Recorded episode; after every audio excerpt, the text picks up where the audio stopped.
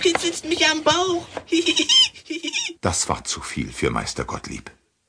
Der Hobel fiel ihm aus der Hand, und er selbst plumpste, wo er gerade stand, auf die Erde und blieb dort wie erstarrt sitzen. Sein Gesicht wurde aschfahl, bis auf seine Nase, die wurde vor Entsetzen lila. Gerade in diesem Moment polterte sein Freund Meister Zorntigel zur Tür herein. Meister Zorntigel war ein alter Mann, der immer eine Unmenge großer Pläne in seinem Kopf, auf seinem Kopf aber eine gelbe Perücke hatte, die ihm den Spitznamen Nudelhaar eingebracht hatte. Denn wirklich diese falschen Haare hatten ganz die Farbe von Suppennudeln.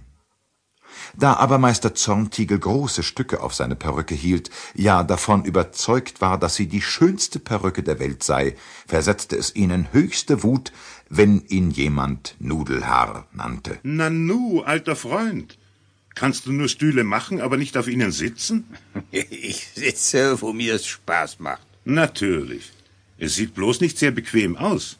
Und außerdem werden dir die Ameisen in die Hosen kriechen. Die stellen wenigstens keine dummen Fragen. Na, Himmel, hast du heute Abend wieder eine schlechte Laune.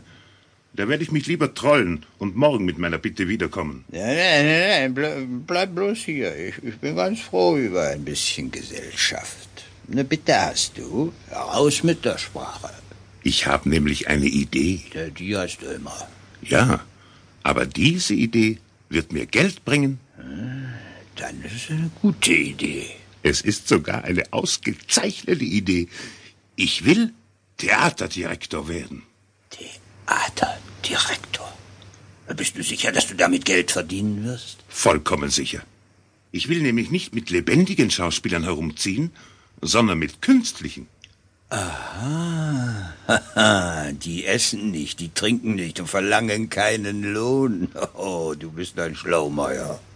Aber wie kann ich dir dabei helfen? Das Erste, was ich brauche, ist ein Kasperle.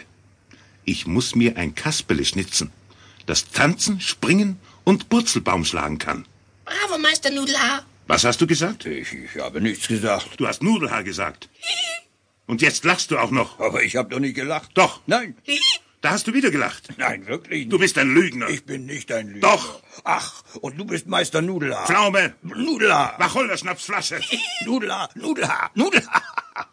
Ja, und dann fielen sie übereinander her, balgten sich wie zwei Jungen und kugelten sich ebenso auf dem Fußboden herum. Als sie genug von diesem Vergnügen hatten, zeigte es sich, dass Meister Pflaume die gelbe Perücke Meister Zorntigels in der Hand und Meister Zorntigel die graue Perücke Meister Pflaumes zwischen den Zähnen hielt. Meine Perücke her! Gib mir meine, wenn du sie nicht ganz aufgefressen hast.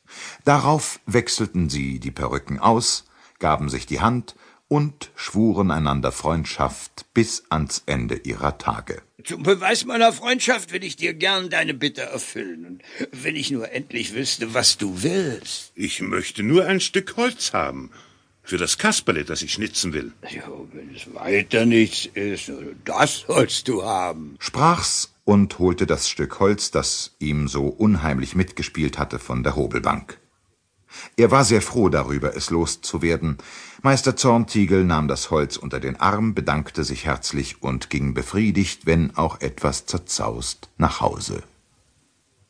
Sehr reich sah es bei Meister Zorntigel nicht aus. Er besaß nur ein Zimmer mit schiefen Wänden und einem einzigen Dachfenster.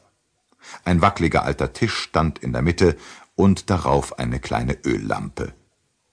Als Meister Zorntigel sie nun anzündete, konnte man noch ein schmales Bett erblicken, einen Stuhl, einen Waschtisch und ein Regal, auf dem allerlei Messer zum Schnitzen, ein paar Leimtöpfe und bunte Puppenkleider lagen. Dann schien auch noch ein Ofen da zu sein, der, obgleich es schon Sommer war, vor Hitze glühte. Es sah aber bloß so aus, denn der glühende Ofen war mit bunten Farben an die Wand gemalt genauso wie der dampfende Suppentopf, der auf ihm stand.